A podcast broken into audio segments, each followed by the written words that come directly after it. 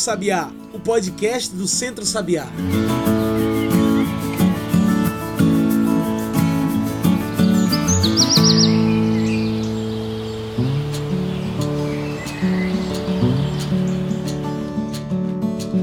Olá a todos e todas que nos ouvem agora pelo Spotify e demais plataformas. Eu sou João Lucas e está começando agora o Cantos do Sabiá, nosso podcast semanal sobre o campo, a cidade e o mundo. Cantos do Sabiá é o podcast do Centro Sabiá. E se quiser receber toda semana um episódio novo, segue a gente, compartilha com os amigos nas redes sociais. Inclusive, você nos encontra no Facebook, no Twitter e no Instagram procurando por Centro Sabiá. Se preferir, tem o nosso site. Anota aí www.centrosabiá.org.br. Tudo junto e sem acento.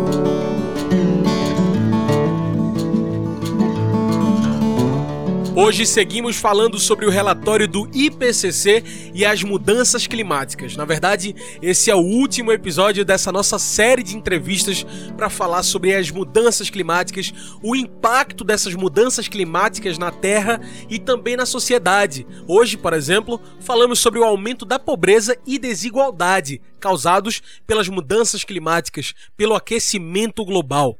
E é para falar desse tema tão importante que hoje convidamos para a nossa mesa virtual Paulo Pedro. Ele é coordenador geral do Caatinga, Centro de Assessoria e Apoio a Trabalhadores e Trabalhadoras e Instituições Não Governamentais Alternativas. Ele vem aqui, inclusive, pela segunda vez em nosso programa. Então, seja muito bem-vindo mais uma vez, Paulo Pedro muito obrigado por aceitar nosso convite.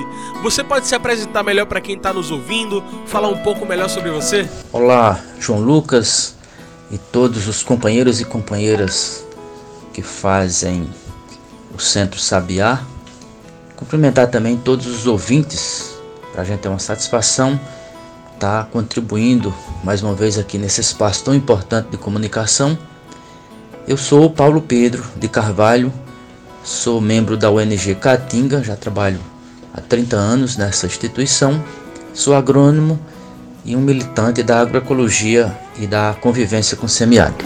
Bom, e seguindo com essa série de entrevistas sobre o IPCC, o painel intergovernamental sobre mudanças climáticas, o que é esse relatório? O que, o que ele vem nos alertar, Paulo?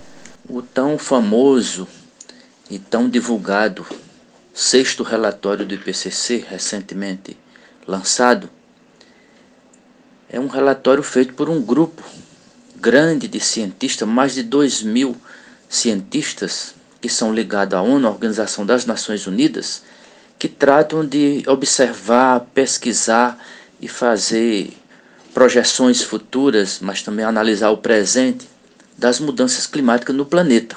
Esse último relatório, então, traz uma grande alerta para toda a sociedade. Ele coloca, podemos dizer, um sinal vermelho agora em relação ao aumento de temperatura, a questão das chuvas em todas as regiões do mundo é, e vários outros aspectos que nós chamamos dos fenômenos é, dos fenômenos extremo, extremos das mudanças climáticas, que são furacões, tempestades, seca, é, enchentes e para nós aqui do Brasil, o semiárido brasileiro é a região que já está sendo muito impactada e a, as previsões futuras é que seja muito mais intensificada exatamente mais temperatura aqui na nossa região, temperaturas mais elevadas e também a diminuição das chuvas e a má distribuição das chuvas. Isso a gente já vem percebendo e esse alerta nos coloca um pouco mais ainda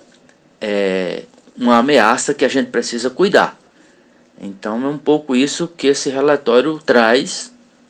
É preciso a gente cada vez mais é, entender essas, esses estudos, essas projeções e essas chamadas de atenção da sociedade mundial, especialmente aqui do Brasil e mais especialmente aqui do semiárido brasileiro, pois já vivemos tempos é, bem difíceis em relação à alta temperatura, à degradação dos solos, da vegetação e a dificuldade de vida no campo, mas também nas cidades, com o aumento da temperatura e essa escassez de água que está ficando cada vez mais crítica aqui no semiárido brasileiro. Antes falávamos do aquecimento global como um problema distante, um problema do futuro, mas hoje vemos que é um problema que já está aqui e já impacta nossas vidas.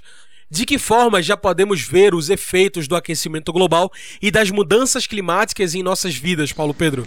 Então, devido a essa ação humana forte e impactadora do meio ambiente, é que os solos estão ficando muito pobres, sem condições de produzir, produzir alimentos de verdade, de qualidade, para suprir né, as necessidades dos povos do, do campo e da cidade, também gerar renda, gerar o desenvolvimento. Então, essa é uma das características é, de, das maiores preocupações em relação às mudanças climáticas. Claro que para um solo de degradar, começa com o desmatamento, as queimadas, o sobrepastoreio, o impacto grande do, da, das, dos criatórios de animais, especialmente dos grandes animais como os bovinos, e o excesso de animais nas áreas né, das pastagens. Isso vai pro, provocando uma desertificação, né, um processo de degradação em todos os biomas, que aqui no semiárido brasileiro a gente chama de desertificação quando a gente olha para o conceito de desertificação da Convenção das Nações Unidas, que diz que desertificação é a degradação das terras nas regiões áridas, semiáridas e subúmidas secas, que aqui no Brasil também incorporou as áreas de entorno, que acontece em todo o semiárido brasileiro, mas pega também áreas de Minas Gerais e Espírito Santo. Então, é, esse é um agravante, né, a degradação dos solos. Mas é claro que o aumento das temperaturas e a diminuição das chuvas e irregularidade das chuvas são fenômenos que se somam e potencializam o problema das mudanças climáticas aqui no Brasil, especialmente aqui no semiárido brasileiro. Paulo, os impactos dessas mudanças climáticas vão bem além do próprio meio ambiente, não é verdade? Como essas mudanças podem ajudar no, no aumento da pobreza e no aumento da fome?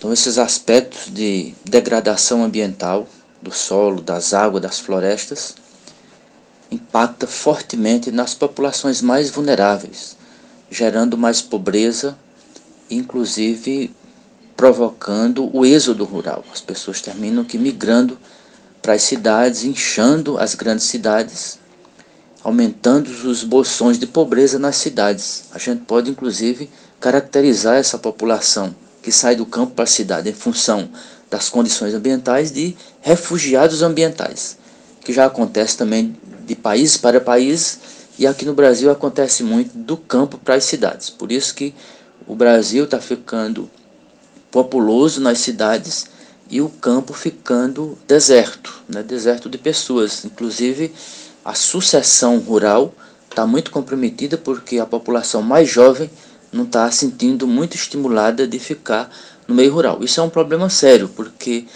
é, vai diminuindo as pessoas no interesse e as condições de viabilidade de produção de alimentos no campo, e além do mais, essas pessoas migram para a cidade sem muitas condições de, de viver com dignidade também nas cidades. Então termina gerando mais pobreza na cidade e, consequentemente, também mais violência em função de, desse é, esse crescimento desordenado né, das cidades. E como as articulações agroecológicas e organizações não governamentais se posicionam, se colocam e defendem a natureza, combatendo esse aquecimento global e demais problemas no clima, o que tem sido feito apesar da difícil situação? Realmente os problemas não são pequenos, são assustadores, mas nós podemos também falar do movimento das organizações da sociedade civil, da articulação no semiárido brasileiro, da rede até Nordeste, da articulação nacional de agroecologia, de vários trabalhos onde o Caatinga, o Sabiá e um conjunto grande de organizações estão é, empenhadas em promover a agroecologia, promover a convivência com o semiárido. Então isso já era uma pauta que vinha avançando na, na pauta política brasileira, tanto a nível nacional como nos estados, e também chegando aos municípios, que está um pouco ameaçada hoje. Nós temos um, um plano nacional de combate à desertificação, vários planos dos 11 estados aqui onde estão as áreas susceptíveis à desertificação aqui no Brasil. Temos a política nacional de agroecologia, a política de até, estamos começando a construir as políticas de agroecologia nos estados. Agora, uma, uma grande iniciativa da ANA é, de pautar a agroecologia nas eleições municipais passadas, que agora segue fazendo o projeto, né, o programa Ação de Agroecologia nos municípios, procurando incentivar e debater e construir as políticas municipais de agroecologia.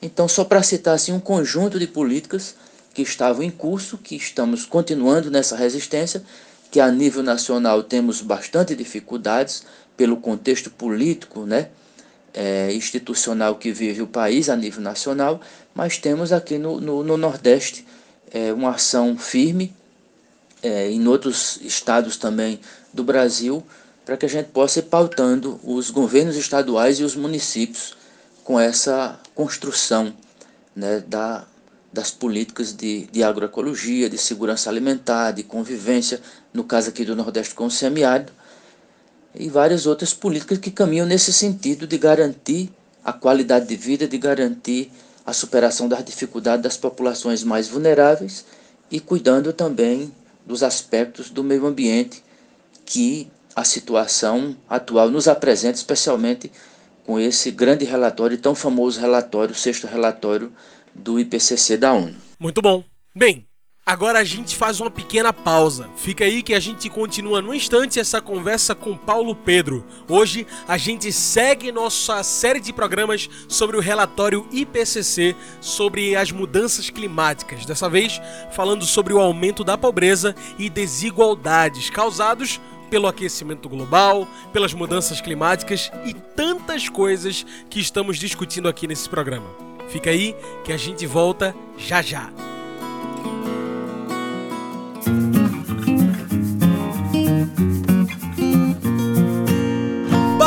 Raiz, opinião e informação na voz de Alexandre Henrique Pires.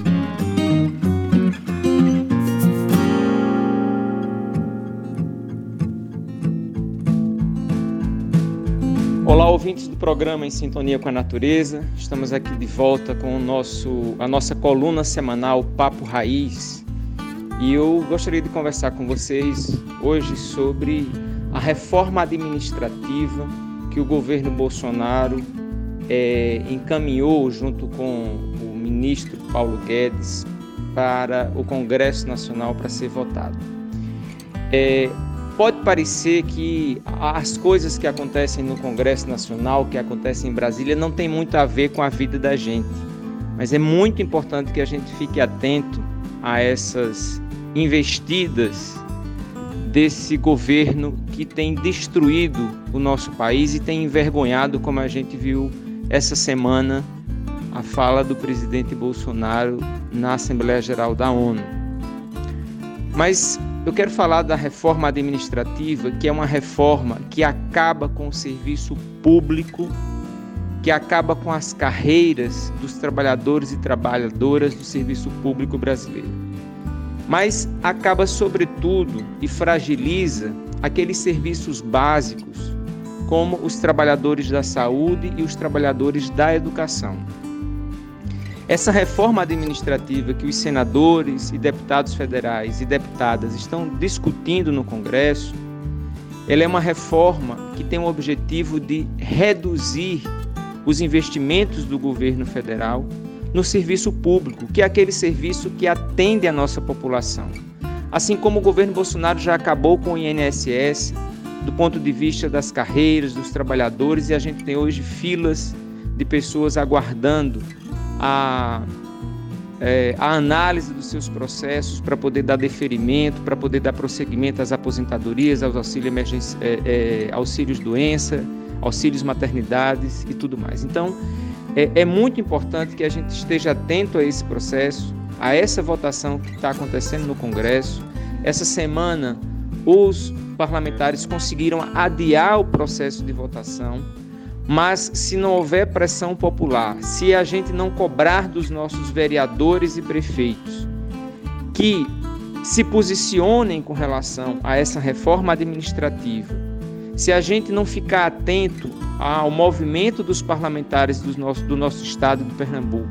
Lá no Congresso, pressionando os nossos vereadores e prefeitos a fazer seu papel também de pressão junto aos deputados e senadores, a gente corre um risco muito grande de, além das políticas públicas de defesa dos direitos da nossa população, a gente tenha também o serviço público que tanto atende a gente, e a gente sabe, por exemplo, como foram, é, qual foi o papel dos servidores da saúde nesse, nesse momento da pandemia, os enfermeiros, os técnicos é, em enfermagem, os médicos, as médicas, os fisioterapeutas e tantas outras pessoas que se envolveram na linha de frente no cuidado das pessoas com a Covid. E graças ao SUS, que é um serviço público, é que a gente conseguiu reduzir, vamos dizer assim, é, o número de pessoas doentes e o número de pessoas contaminadas com a, o novo coronavírus.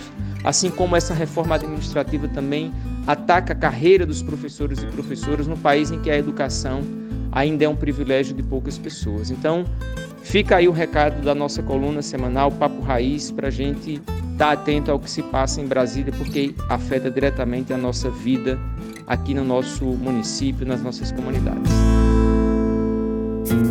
Você ouviu Papo Raiz, opinião e informação na voz de Alexandre Henrique Pires, uma produção do Núcleo de Comunicação do Centro Sabiá.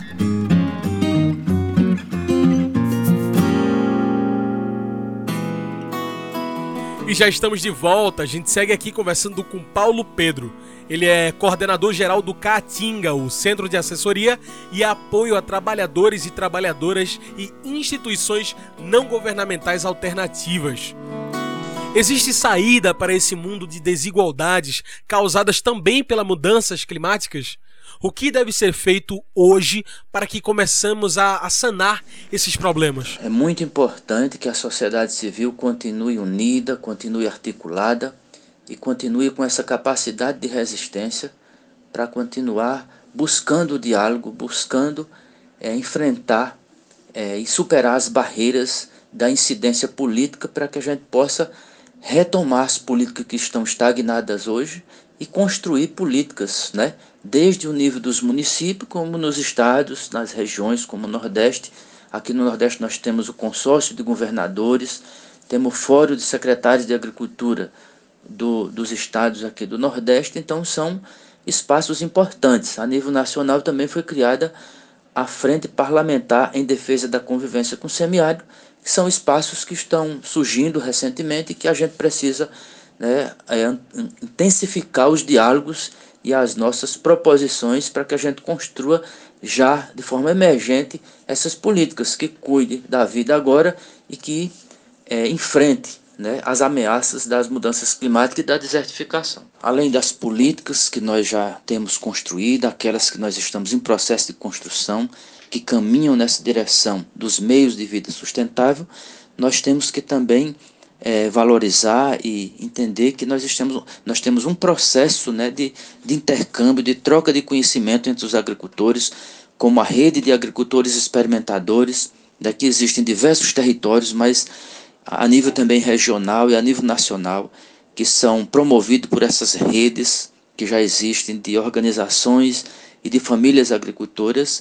Então, são exemplos que estão promovendo uma série de experiências que hoje já são realidade de comunidades, de famílias, de territórios que caminham para os territórios né, agroecológicos, os territórios que é, as pessoas estão conseguindo é, implantar de forma concreta essas experiências agroecológicas, produzindo alimentos de qualidade para as comunidades rurais, mas também comercializando nos espaços de comercialização solidária do, da, da, dos municípios, da sede dos municípios, para o pessoal que mora na zona é, urbana e fazendo aí um verdadeiro processo de relação né, construtiva das populações rurais com as populações urbanas. Então essas experiências não são poucas, elas estão, são crescentes, mas depende muito dessa união dos diversos movimentos, das diversas organizações, para promover cada vez mais é, a multiplicação dessas experiências, inclusive, principalmente, é, chegar no nível das políticas públicas nos diversos níveis. É preciso também que a ASA, a ANA, as redes e todas as organizações se preparem mais né, faça o debate aqui, mas se organize de forma estratégica para ter uma incidência cada vez maior nas convenções da ONU, nos espaços de redes também internacionais e nesses espaços das conferências da ONU, principalmente das três convenções que está mais ligada ao meio ambiente e ao desenvolvimento sustentável, que a gente chama as convenções do Rio, que é a, conven a Convenção de Combate à Desertificação e Mitigação dos Efeitos da Seca, a Convenção de Mudanças Climáticas e a Convenção de Biodiversidade. É preciso que os governos ao redor do mundo pensem em soluções saudáveis e possíveis para o nosso planeta. Precisamos repensar o uso de agrotóxicos, venenos e também no desmatamento quando as grandes empresas do agronegócio trabalham. Quais os impactos também dessas produções do agronegócio quando pensamos no aquecimento global e uso das águas? Podemos citar outros instrumentos e outros acordos que a ONU como esse órgão mundial político que faz o diálogo e os grandes acordos para melhoria das condições de vida do, garantia dos direitos humanos das populações mundiais, especialmente aquelas mais vulneráveis, mais empobrecidas, é, podemos citar os 17 ODS, né, Objetivo de Desenvolvimento Sustentado, né? mas também a, a campanha da UNCCD para neutralizar a degradação dos solos e os diversos protocolos né, de redução de desmatamento, de redução da emissão dos gases que promovem o efeito estufa e, consequentemente, é, acelera o processo das mudanças climáticas. Então, só para citar alguns é, instrumentos que já foram construídos, que são é, tentado de colocar na pauta políticas dos, dos governos, mas que é preciso uma, uma, uma interação forte com a sociedade civil organizada. Por isso que a gente precisa debater cada vez mais, aprofundar cada vez mais esses debates, mas não se distanciar esse debate amplo, nacional, regional e mundial das experiências concretas nas, na base. Então isso é o que a gente sabe fazer melhor é de fazer essa ponte entre as experiências que estão desenvolvidas pelas famílias agricultoras e fazer com que ela seja a inspiração para a construção de políticas públicas nos diversos níveis. Muito bem. Como nossa conversa está chegando ao fim, trago o nosso quadro especial do podcast, o Mete o Bico. Mete o Bico é o nosso quadro do podcast onde o convidado traz seus pontos finais para essa nossa discussão. Bora lá? Paulo Pedro, a pobreza e a fome já são problemas que o Brasil enfrenta hoje. Segundo dados da Rede Brasileira de Pesquisa em Soberania e Segurança Alimentar e Nutricional, são 19 milhões em situação de fome em nosso país. Por isso eu pergunto: como combater as consequências das mudanças climáticas em um país já tão desigual, em meio a um governo que aparentemente pouco se importa também com o meio ambiente?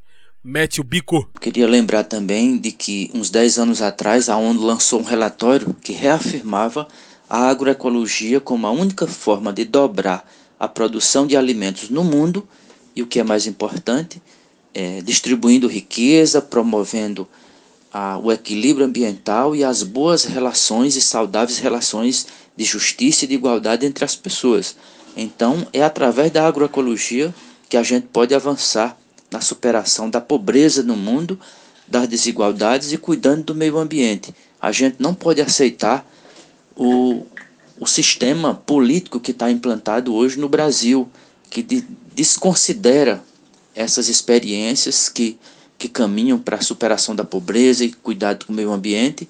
Nós precisamos então estar atentos, estar organizados e unidos é? e fazer com que também os nossos processos eleitorais, próximo ano nós temos eleições nacionais, que a gente possa colocar no debate e comprometer os nossos futuros governantes do, dos estados, mas também os nossos parlamentares, inclusive o nosso gestor maior, que é a nossa presidente da República, ou presidenta, para que é, retomemos essa pauta né, de um Brasil rico, de um Brasil de justiça social e de um Brasil que precisa continuar avançando na luta por direitos, na conquista de direitos, na garantia dos direitos, os direitos né, sociais, os direitos culturais, ambientais, e o direito das pessoas viver, ter o seu alimento com qualidade e para chegando para todas as populações. Então não vejo outro jeito a não ser através da agroecologia que se irmana e que se junta com todos os movimentos na luta e garantia de, de direitos em todas as comunidades, em todos os territórios aqui do Brasil, inclusive se irmanando com outros movimentos mundiais. Então nós temos aqui um grande, é, um, uma grande organização, muitos movimentos aqui no Brasil, movimento agroecológico, movimento de mulheres, movimento de juventude, movimento de negros, diversos movimentos LGBT, vários movimentos que precisam, já, já, tem, já tem uma certa sintonia, mas é preciso estreitar cada vez mais. O movimento sindical rural, que é nessas bases aí, que junto com as ONG constrói é, as políticas, né, que hoje já, já são realidade, precisa sair do papel de é, vida digna né, de, da agricultura familiar agroecológica e que garante né, essa, esse país, que é um, é um grande país, do ponto de vista ambiental, mas também da sua grandeza geográfica e a sua importância da, do, do, do país, do Brasil, para garantir a qualidade de vida para toda a sua população, mas também para fazer essa interlocução a nível internacional, a nível global, país é, como o Brasil tem a sua importância é, mundial nos diversos aspectos, principalmente ambiental. Hoje o Brasil está sendo muito mal visto a nível internacional porque tem aumentado muito os incêndios, as queimadas, não é? é os, os, órgãos e as políticas que caminhavam para é, superar essa degradação do Brasil, essa, essa contribuição do Brasil com as mudanças climáticas, hoje o Brasil está numa situação muito lamentável e a gente precisa então usar todas as nossas forças para retomar o Brasil no caminho desse país que cuida do seu povo, mas que cuida também do meio ambiente, de toda a vida no planeta.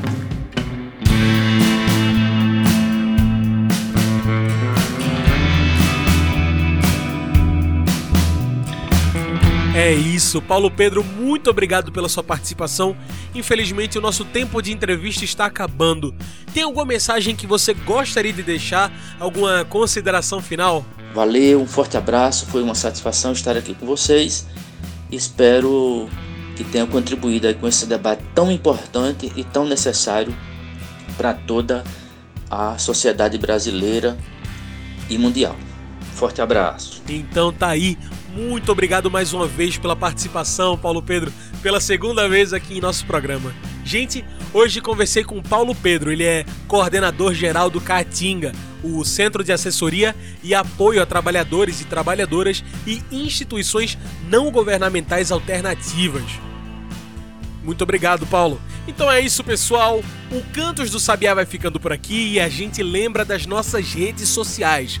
Por lá, você se informa sobre tudo que o Centro Sabiá está fazendo. No Facebook, Instagram, Twitter, procure por Centro Sabiá. Se preferir, tem o nosso site. Anota aí: www.centrosabiá.org.br. E pessoal, é isso. Esse foi o Cantos do Sabiá, uma produção do Núcleo de Comunicação do Centro Sabiá, com a locução de João Lucas. Tchau, pessoal, e até o próximo Cantos do Sabiá. A gente se vê na semana que vem.